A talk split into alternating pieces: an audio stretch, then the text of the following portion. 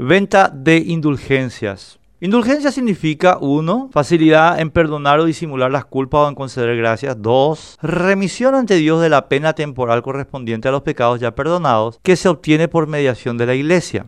En síntesis, la iglesia perdona tus pecados a cambio que pagues. Si pagas, te presta legitimación. Si no, te la quita. La segunda acepción es la que hace referencia a una notoria situación histórica que cimentó el poder del cristianismo. La pretensión de una organización de poseer la capacidad de perdonar la comisión de hechos cuestionables a cambio de reconocimiento que puede ser en dinero, que es lo habitual, pero también en poder. Es un instrumento de dominación que pocos lograron implementar como el cristianismo, que sigue medrando con tan creativo método de sujeción. Nadie denunció mejor que Martín Lutero este dispositivo de corrupción. Pero sus denuncias no han hecho mella en quienes se benefician de la venta de indulgencias ni en los que implementan con provecho propio el modelo. El Foro Económico Mundial, que articula las líneas políticas de la red global de organizaciones no gubernamentales dirigidas de la Open Society Foundation de George Soros, logró últimamente casi desplazar a la iglesia en el negocio de la venta de indulgencias. Cuenta para ello con la ayuda de otra red global de, ONGs, la de Bill Gates, que lleva contribuyendo con unos 320 millones de dólares a medios de comunicación y organizaciones de periodistas así alineados para difundir un discurso único. Y con la colaboración de los dueños de las redes sociales, que censuran cualquier desafío significativo a este